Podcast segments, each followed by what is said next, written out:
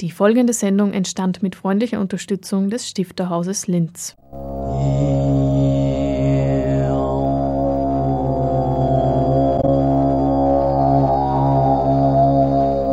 Literatur im Radio.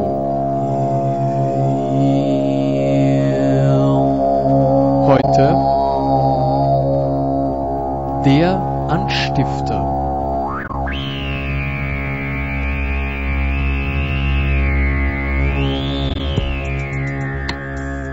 Liebe Hörerinnen und Hörer, ich begrüße Sie ganz herzlich zum Anstifter, dem auditiven Literaturmagazin des Stifterhauses im Kultur- und Bildungskanal von Radio Froh.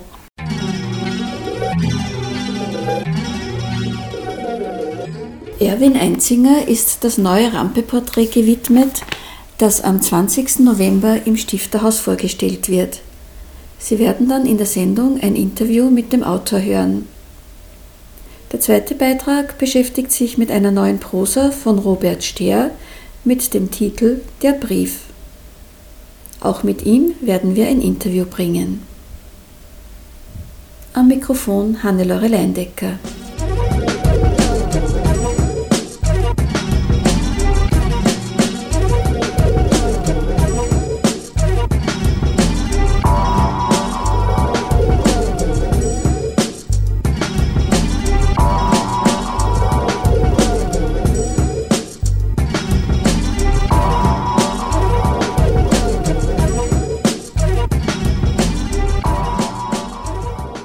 20. November wird das Rampe-Porträt von Erwin Einzinger im Stifterhaus präsentiert. Was bedeutet es nun für den Autor, in einem Rampe-Porträt geehrt zu werden?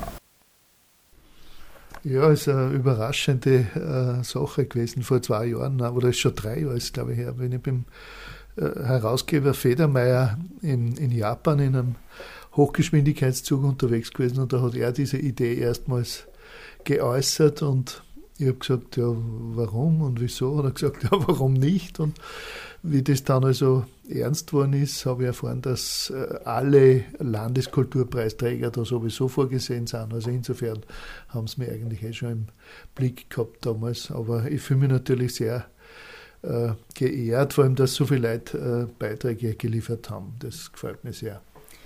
Äh, wer sind denn die Beiträger und Beiträgerinnen?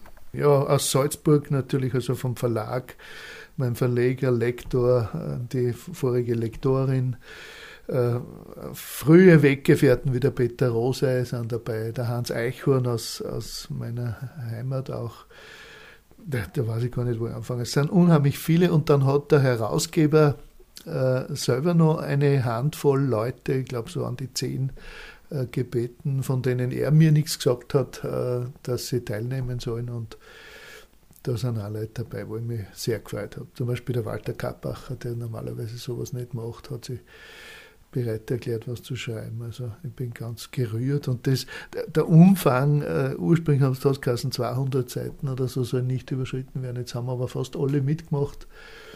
Sogar der Köhlmeier hat was geschrieben, habe ich, hab ich erfahren.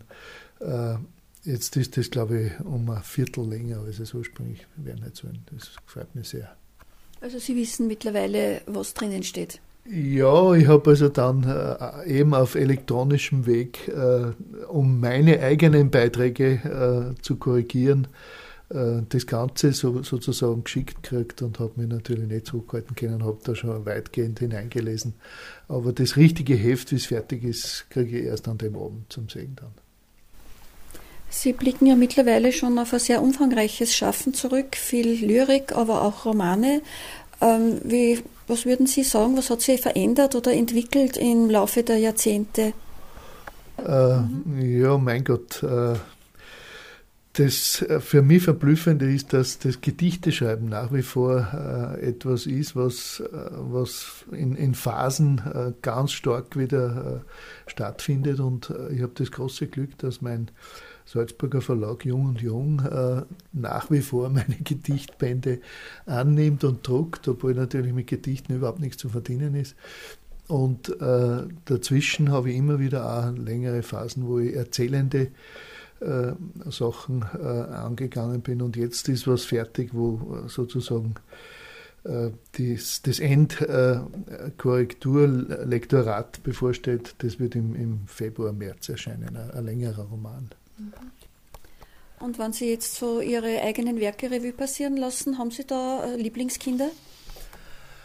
Ja, eigentlich äh, habe ich mit den für mich schwierigeren Erzählformen äh, letztlich mehr äh, Verbindung oder mehr Freude, wenn man das Gedichte schreiben. Wenn Gedichte entstanden sind, dann ist das meistens so völlig ohne, äh, ohne größere Anstrengungen in, in so richtigen Schüben entstanden. Während für das erzählende äh, Schreiben habe ich immer sehr, sehr lange äh, Phasen, wo ich überhaupt nicht weiß, an was ich überhaupt arbeite, wo ich also mich wie in einem Tunnel voran bewege und die längste Zeit selber abwarte, wo das überhaupt hinführt. Und insofern bin ich an meinen erzählenden und auch umfangreicheren Büchern äh, mehr interessiert, um, um, es so zu nennen. Das Gedichteschreiben fällt mir einfach äh, relativ leicht. Ja, Sie sind ja bekannt dafür bei den Gedichten, dass Sie so ähm, ein suchender Sammler sind, dass Sie so alltägliche Dinge aufgreifen und dann äh, oft auf eine sehr ungewöhnliche, oft auch skurrile Art verarbeiten. Warum gerade diese Arbeitsweise? Ja, da bin ich einfach sehr stark geprägt worden von amerikanischen Dichtern, die ich teilweise selber übersetzt habe und die mir sehr, sehr wichtig waren, sind wie John Ashbery oder Robert Greeley. Die haben mir in Phasen äh, meines äh, Suchens auf diesem Weg einfach auch sehr stark, äh, wie soll man denn sagen, äh, eine Richtung vorgegeben oder waren für mich beeinflussend und insofern, äh, ja, das, das kann ich selber schwer beurteilen, wie sie, warum sie das so entwickelt hat, aber es ist sicherlich äh, ein Merkmal, wie Sie es beschrieben haben. Und bei den erzählenden Texten, wie kommen Sie da zu den Stoffen? Sie haben ja zuerst schon gesagt, dass, das, dass Ihnen das schwerer fällt. Ja, ich habe ich hab äh, kontinuierliche äh, Notizbucharbeit mehr oder weniger vor mir. Das heißt, ich mache sehr viel Materialsammlung und, und, und erzählende Anläufe und irgendwann gibt es ja dann aus, aus zahllosen Notizbüchern äh, meistens der Punkt, wo ich, wo ich dann einen Einstieg sehe oder wo ich eine Richtung sehe, wo, wo ich dann einfach einmal zum Tippen anfange. Die meisten Sachen sind also eigentlich handgeschriebene Materialsammlungen und es dauert oft sehr, sehr lang, bis ich überhaupt einen Weg selber finde. Und insofern fällt es mir schwerer, aber es ist auch reizvoller für mich, habe ich das Gefühl. Und sind Sie da ein disziplinierter Schreiber?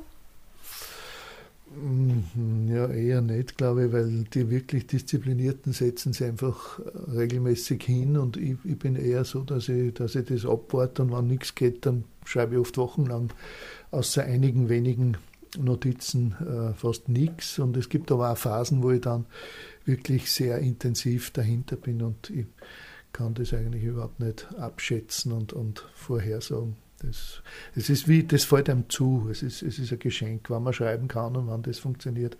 Und die wirklich disziplinierten Leute zwingen sich, äh, an etwas dran zu bleiben und das habe ich wahrscheinlich nicht in dem Ausmaß gemacht. Und seit ich nicht mehr in der Schule bin, das ist jetzt schon das elfte Jahr, dass ich nicht mehr in die Schule gehe, äh, habe ich natürlich auch wesentlich mehr Zeit und bin viel gelassener, wenn Phasen sind, in denen nichts passiert, weil, weil ich mir sicher bin, das kommt alles immer wieder hervor. Und wenn Sie an die Rezeption der einzelnen Werke denken, hat sie die immer gedeckt mit dem, was Sie selber empfunden haben? Ja, mit dem habe ich mich mittlerweile abgefunden, dass ich auf äh, Bestsellerlisten äh, nie vorkommen werde. Aber es gibt genügend Leute, die, die ich selber sehr schätze und die mir immer wieder mitteilen und vermitteln, dass, dass sie äh, an meiner Arbeit sehr interessiert sind und dass ihnen die was bedeutet. Und es gibt wahrscheinlich einen, einen gewissen Kreis von Leserinnen und Lesern, die durchaus mit meinen Sachen äh, was anfangen können und sich darauf freuen. Und das Entscheidende ist, dass ich selber damit äh, mein Vergnügen habe. Also wenn mir was beim Schreiben einen Spaß macht und ich das Gefühl habe, das wird was, dann ist mir das in erster Linie einmal ausreichend und dann habe ich immer auch die Hoffnung, dass das äh, jemand anderer, anderer vielleicht ähnlich empfinden könnte. Und was werden Sie dann an dem Abend, an dem die Rampe präsentiert wird, lesen? Ja, ich habe voriges Jahr, etwa um die Zeit, ein bisschen später, so Mitte November, haben wir begonnen, der Hans Eichhorn und ich haben früher schon mal vor Jahren äh, bildnerisch zusammengearbeitet, weil wir beide auch bildende Kunst ein bisschen so betreiben, er stärker und ich so ein bisschen nebenher. Und äh, im Vorjahr haben wir den, äh, den Gedanken einmal realisiert, äh, literarisch miteinander was zu arbeiten. Und das ist in wenigen Wochen so losgegangen, dass wir innerhalb von drei Monaten ungefähr äh, einen Umfang von, von einem Romanmanuskript äh, abgeschlossen haben. Und da hat der äh, Herausgeber Federmeier wollte da sofort ein Kapitel drinnen haben in der Rampe. Das wird also erscheinen auch. Und aus dem lesen wir kurz was vor. Und eine ehemalige Schülerin von mir, die Kunsttheoretikerin ist und in Wien lebt und in Paris, wird aus einem Text, den sie für dieses Heft extra verfasst hat, über mich als ihren ehemaligen Lehrer äh, vorlesen. Das finde ich also auch sehr äh, interessant. Sie hatten ein Gespräch mit Erwin Einzinger. Erwin Einzinger wurde 1953 in Kirchdorf an der Krems geboren, studierte in Salzburg Anglistik und Germanistik und veröffentlichte seine ersten literarischen Arbeiten in den Literaturzeitschriften Projektil und Salz. Später verfasste er auch Arbeiten für zahlreiche Anthologien, so für den Literaturalmanach des Salzburger Residenzverlags. Für seine Arbeiten erhielt er schon früh zahlreiche Auszeichnungen, unter anderem den Rauriser Literaturpreis 1983 zusammen mit Alain Claude Sulzer und den Trakel-Förderpreis 1977. Zuletzt erschien von Erwin Einzinger der Gedichtband Barfuß ins Kino. Das war 2013, dann ein Jahr davor das Lied vom fieberhaften Bemühen, Prosa.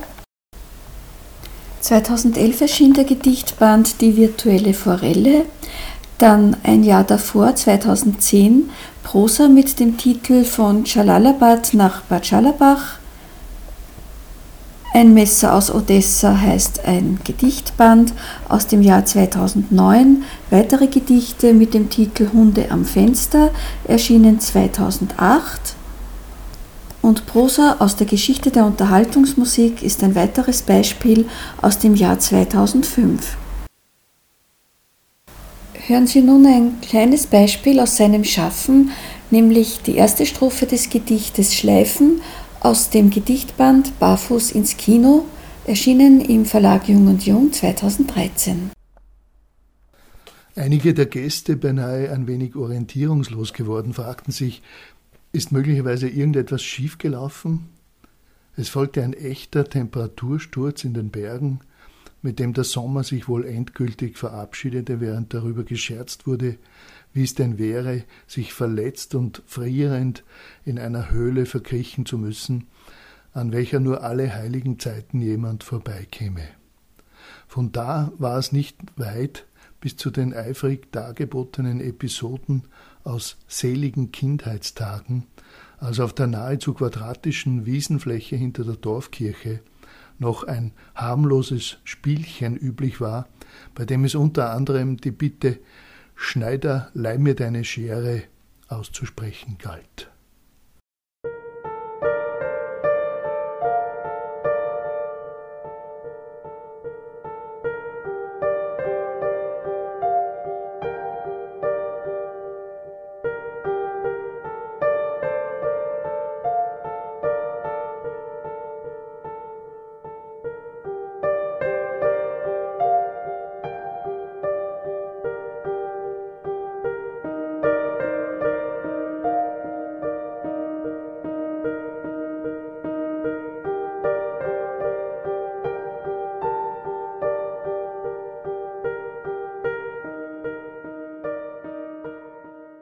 Ein Ich-Erzähler erhält eine E-Mail von einer ihm völlig unbekannten Frau.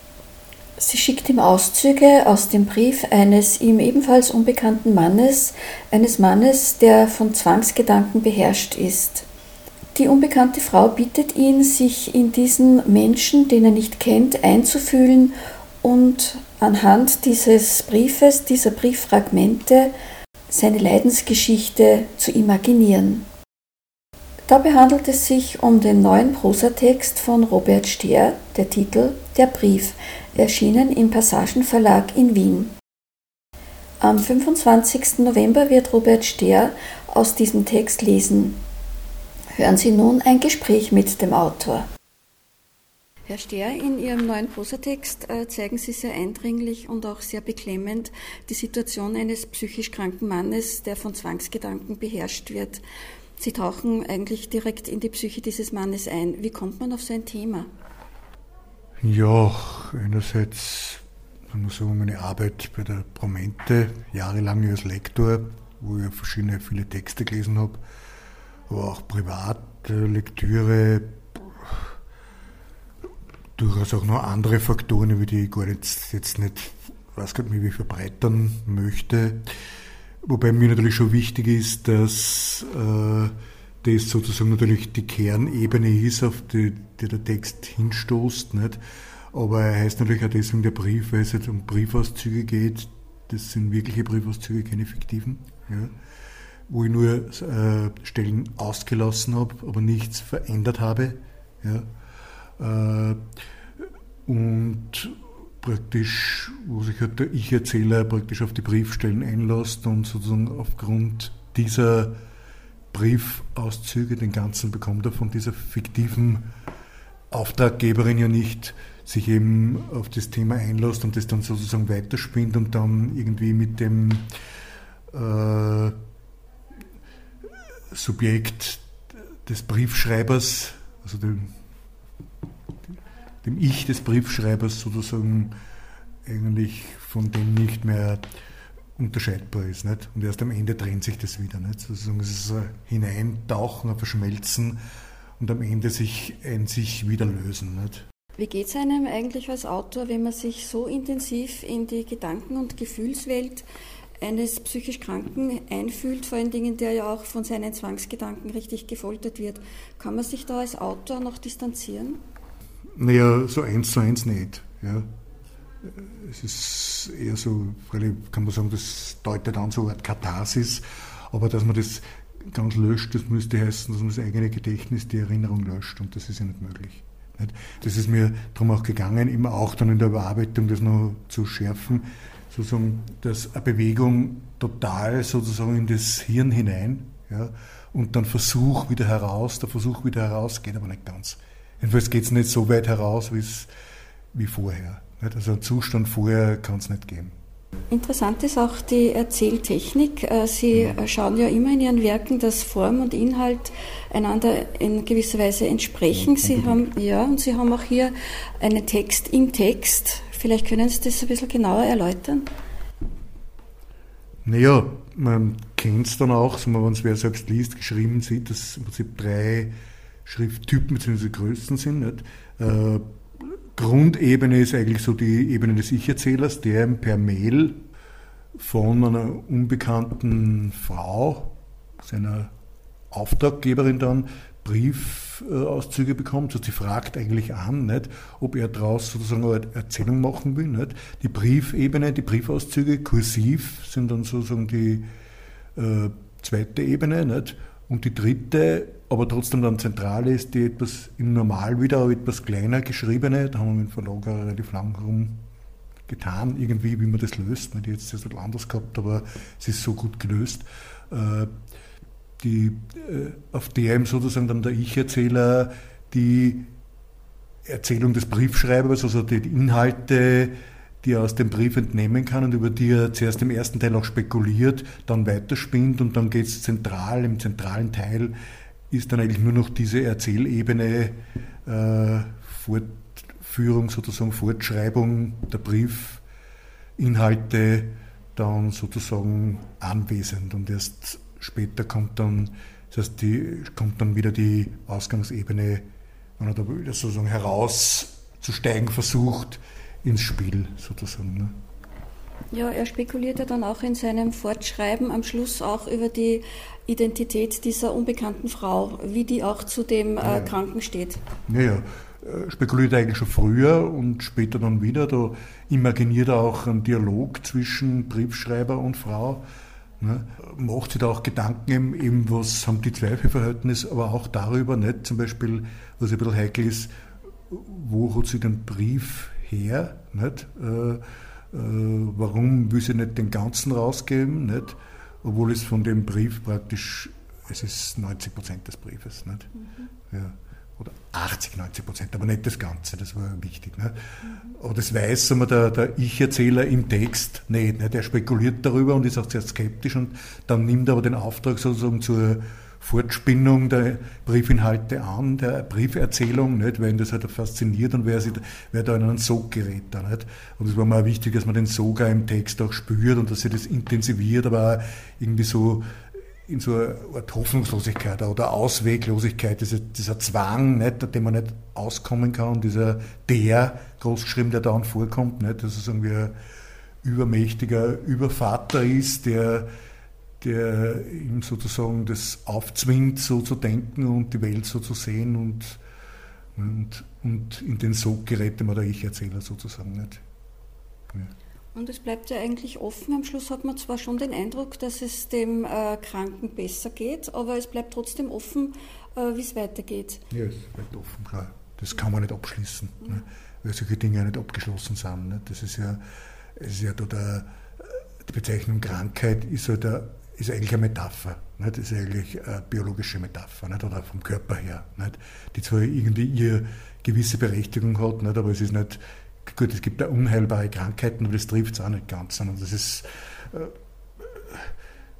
man leidet dran, das sind Symptome nicht? und Zwänge, Zwangsgedanken, nicht, sozusagen, nicht? Aber, aber die werden auch nicht durch Therapien, auch nicht Tabletten oder was einfach ausgeheilt, nicht? Das, sondern es kann nicht abgeschwächt werden, man kann es im Griff kriegen, aber es ist wahrscheinlich oder höchstwahrscheinlich nicht möglich, das eben da auch sozusagen ein Zustand wie vor Beginn, bevor sie das irgendwie einschleicht, sozusagen, dass sie das einfach wieder ausschleicht und dann war es das. Nicht? Sondern das ist ja kein, kein Gewähr oder keine Garantie, dass das nicht, nicht wiederkommen kann. Nicht? Oder, oder so in Wellenbewegungen. Das kommt eben im Text bisschen raus. Nicht? Und in der, in der fortgesponnenen Brieferzählung sozusagen dann.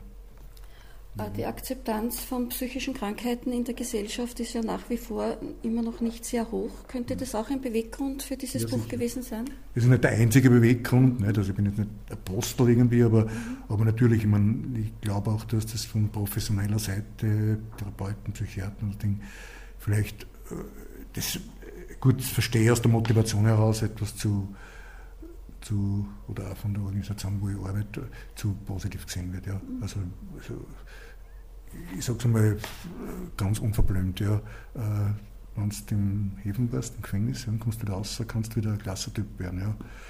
Wenn wer weiß, du warst einmal in der Nervenklinik, ja, kriegst du es nie mehr ganz los. Ja. Das kann sich abschwächen und so Dinge, aber das ist, das ist ein Stigma. Okay, es kann schwächer werden, es ist vielleicht in der Gesellschaft ein bisschen besser geworden, aber trotzdem ist es eines der ärgsten Stigmata, die du überhaupt haben kannst. Das lasse ich mir nicht ausreden. Jetzt ist das Buch äh, bei der Frankfurter Buchmesse erschienen. Was kommt denn als nächstes?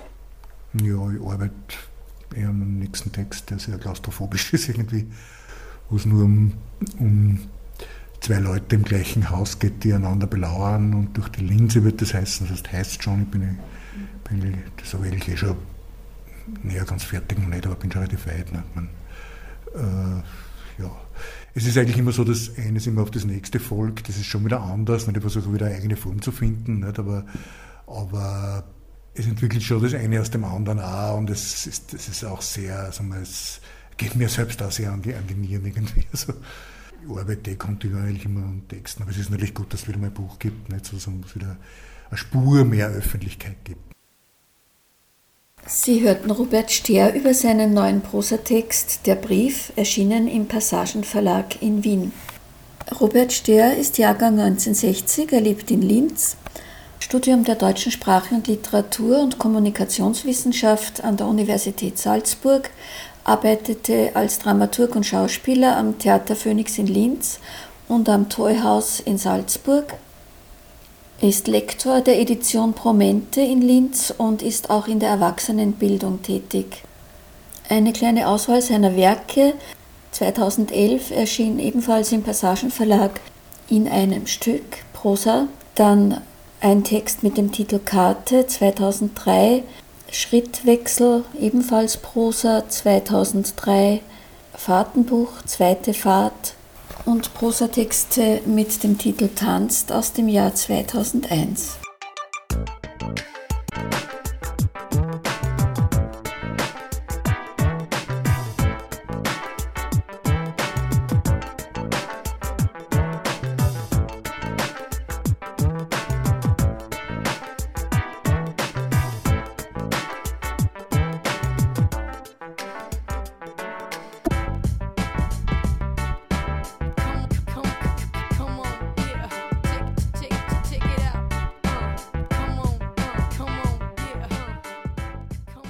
Und nun eine Übersicht über das Novemberprogramm. Morgen, am 6. November, ist der oberösterreichische Pen Club zu Gast. Roswitha Zauner liest aus Meine Liebe, mein Land. Es sind Gedichte. Am 10. November präsentiert die Edition Insalz Werke von Joshi Anzinger, Brigitte Kaiser und Klaus Quell. 25 Jahre Fall des Eisernen Vorhangs sind am 11. November um 19.30 Uhr das Thema des Abends. Radka Denemarkova wird lesen. Die Grazer Autorenversammlung Oberösterreich stellt am 17. November Literatur aus Tschechien vor. Es lesen Ladislav Beran, Hanka Hosnetlova, František Niedl, Martin Pollack und Anna Weidenholzer. Dominika Meindl wird moderieren. Zum Mittag bei Stifter heißt es wieder am Donnerstag, den 20. November um 12.30 Uhr. Gabi Kresslehner wird lesen und anschließend zu einem Teller Gemüsesuppe einladen. Das in dieser Sendung bereits besprochene Rampe-Porträt von Erwin Einzinger wird am 20. November vorgestellt. An diesem Abend lesen Erwin Einzinger und Hans Eichhorn und Ulrike Matzer. Der österreichische Verband für Deutsch als Fremdsprache bzw. Zweitsprache ist am 22. November zu Gast im Stifterhaus. Marion Döll wird einen Vortrag halten mit dem Titel Guter Unterricht aus der lernenden Perspektive und Ulrike Greiner fragt sich, was wissen wir über guten Unterricht? Es gibt eine Podiumsdiskussion. Judith Nicker-Pfeiffer und Robert Stehr präsentieren ihre Werke am 25. November. Beide präsentieren Prosa. Eine weitere Buch- und Verlagspräsentation findet am 27. November statt.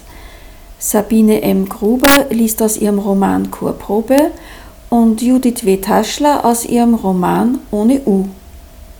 Dorothea Löcker wird eine Einführung halten.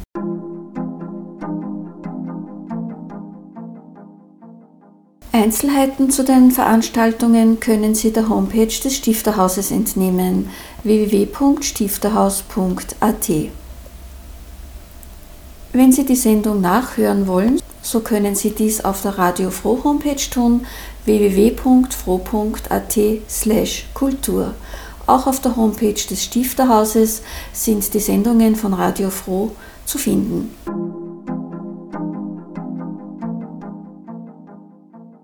Damit ist die November-Sendung auch schon wieder am Ende angelangt. Wenn Sie aber auch im Dezember über die Veranstaltungen des Stifterhauses informiert sein wollen, dann schalten Sie am 3. Dezember um 17.30 Uhr wieder ein. Bis dahin verabschiedet sich Hannelore Leindecker.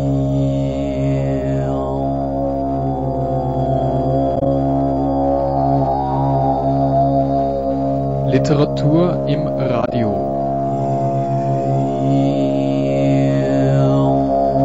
Heute der Anstifter.